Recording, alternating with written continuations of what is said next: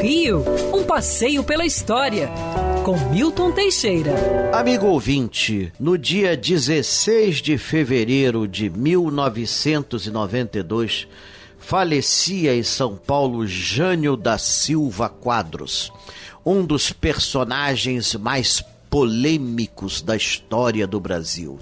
Foi prefeito de São Paulo, governador daquele estado em seguida e numa carreira meteórica venceu toda a situação e logrou-se presidente da República, tomando posse em janeiro de 1961 em Brasília. Apesar de ter feito um discurso conciliador na posse, algumas horas depois fez outro discurso metendo metendo pau em Juscelino Kubitschek e nos gastos absurdos com a nova capital, cujas obras ele interrompeu.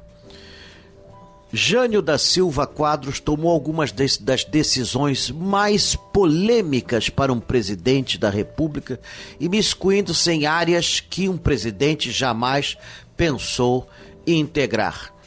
Por exemplo, proibiu é, biquínis nos concursos de Miss, proibiu o rock and roll em bailes de carnaval em São Paulo, legislou sobre a roupa dos funcionários públicos, mudou os horários das repartições públicas federais, causando uma confusão inimaginável, e depois fez um decreto desfazendo tudo.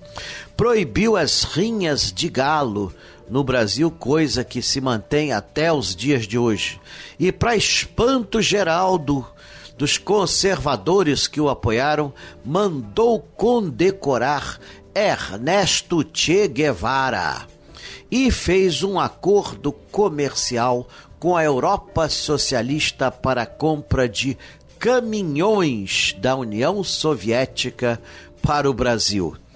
Depois de toda essa loucura, renunciou ao mandato de presidente com menos de oito meses, no dia 25 de agosto, alegando forças ocultas.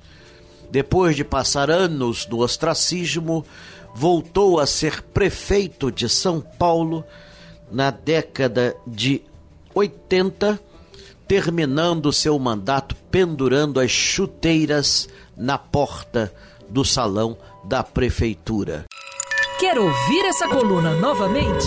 É só procurar nas plataformas de streaming de áudio. Conheça mais dos podcasts da Band News FM Rio.